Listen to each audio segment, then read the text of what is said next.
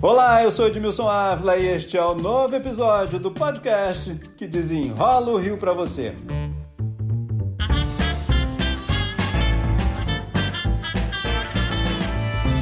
O Conselho Nacional do Meio Ambiente, o CONAMA, revogou regras que protegiam áreas de restinga e manguezais. Virou uma grande polêmica nacional, você deve estar acompanhando, né? Foi parar na justiça. É uma decisão para o Brasil todo. Mas o que essa medida pode representar para o Rio de Janeiro, que tem 636 quilômetros de litoral? Quem desenrola para gente é o biólogo Mário Moscatelli, a quem eu já agradeço. Vamos começar explicando aí a diferença de restinga e mangue. Vamos lá. Edmilson, é o seguinte, manguezal é aquela formação, aquelas florestas que podem ser de porte arbustivo, de porte arbóreo, que a gente vê, por exemplo, aqui no Rio de Janeiro, lá na região de Guaratiba, onde tem muito caranguejo, no Canal do Fundão, enfim, em vários locais principalmente em áreas abrigadas de ação mais intensa das ondas. Então, no interior das baías, no interior das lagoas, dentro dos rios que sofrem influência de maré, lá estão os manguezais. Na Bahia a gente tem muito ainda, né? Tem, tem bastante. Apesar de que a maioria é extremamente impactada pelo aporte, pela chegada de muito esgoto que não é tratado, que vem dos rios e acaba indo em direção aos mangues e em virtude do lixo.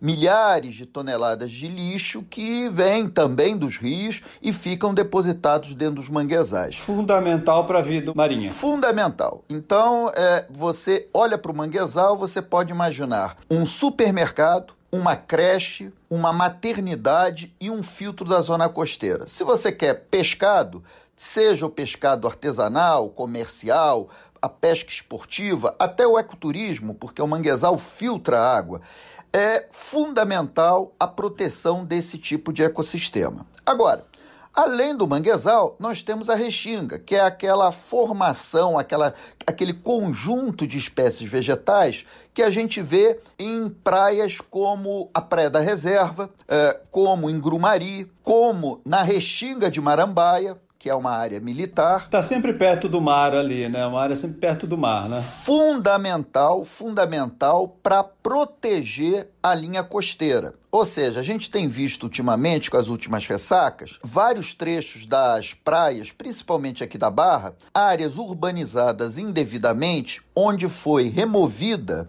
a vegetação de restinga, desabando, desmoronando. Por quê? Porque a restinga, através dessas espécies vegetais, com o seu sistema de raízes, elas agregam areia, elas seguram a areia. A partir do momento que você tira a restinga, você não tem mais o que segure e aí o processo erosivo acontece de forma intensa. E é, não esquecendo que essas espécies vegetais, principalmente as de restinga, têm também um potencial farmacêutico várias pesquisas têm sido feitas a respeito de potenciais medicamentos que podem ser originados dessas espécies vegetais para cuidar da saúde humana.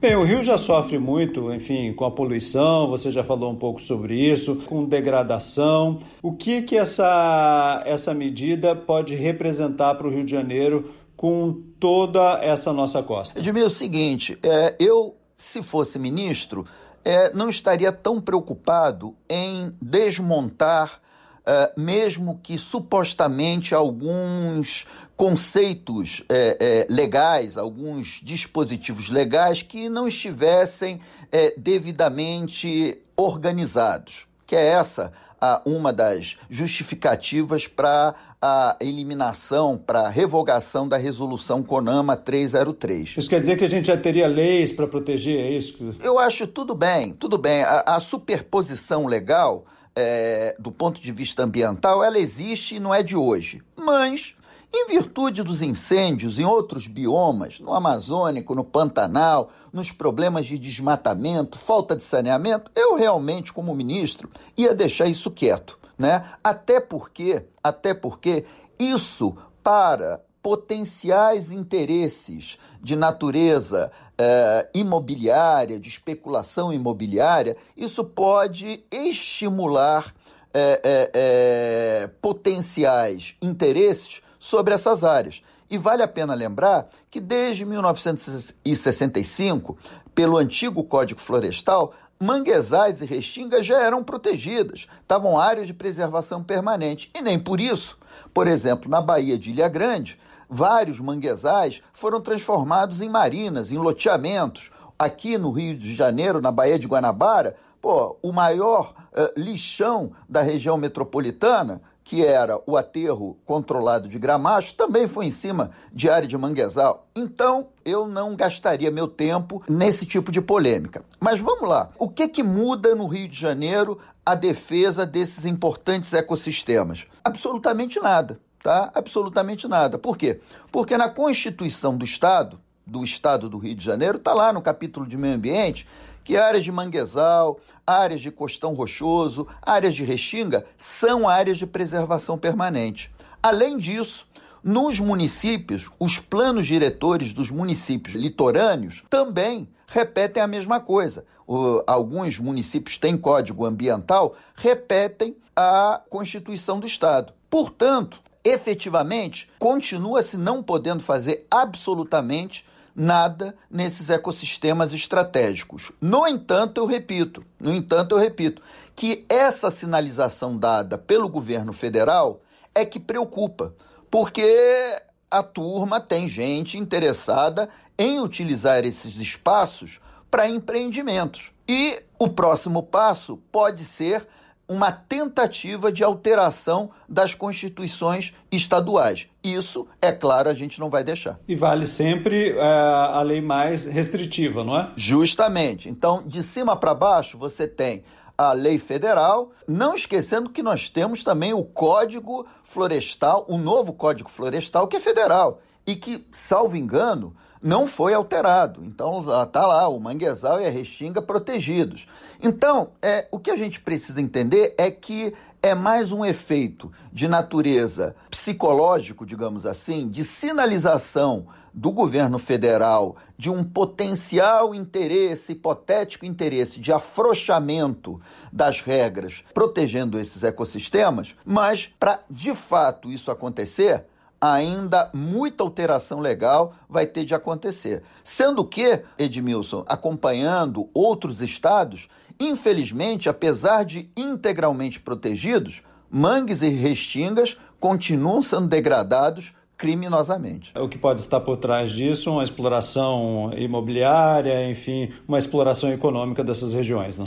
Sim, é o tipo de utilização burra, né? Porque nada contra a, o crescimento urbano, desde que ordenado, absolutamente nada contra empreendimentos turísticos. Só que a gente tem que levar em conta que o principal produto a ser comercializado é a qualidade ambiental, a qualidade de vida. Se você tem uma Baía de Ilha Grande transformada numa área completamente degradada, parecida com vários trechos da Baía de Guanabara, você não vai ter empreendimento nenhum. Então, o que a gente não pode é ter uma proposta de aproveitamento do tipo colônia de exploração, ou seja, tudo ao mesmo tempo e sem o um menor cuidado, como aconteceu na década de 70 e 80 na Baía de Ilha Grande. O que a gente precisa entender é que para haver desenvolvimento turístico efetivo e permanente, o que a gente precisa é proteger o recurso natural que gera o principal produto a ser comercializado. Sem isso,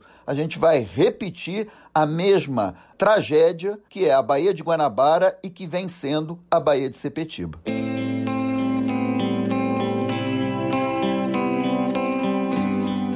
Já que nós estamos falando aqui de proteção, de restinga, de áreas de restinga, de manguezais, não é possível a gente não lembrar do nosso legado, principalmente dos Jogos Olímpicos. E você que sobrevoa muito a, a nossa região, para a gente concluir aqui, como está o nosso legado? Está desligado. Né? Infelizmente, da mesma forma que nos Jogos Pan-Americanos, os Jogos Olímpicos foram para o mesmo caminho em termos de execução de fato dos tais legados legados ambientais. eu posso te dizer que no sistema lagunar da Baixada de Jacarepaguá, a única coisa que efetivamente foi de legado foi a recuperação da faixa marginal do Parque Olímpico com vegetação de mangue e restinga. Ponto.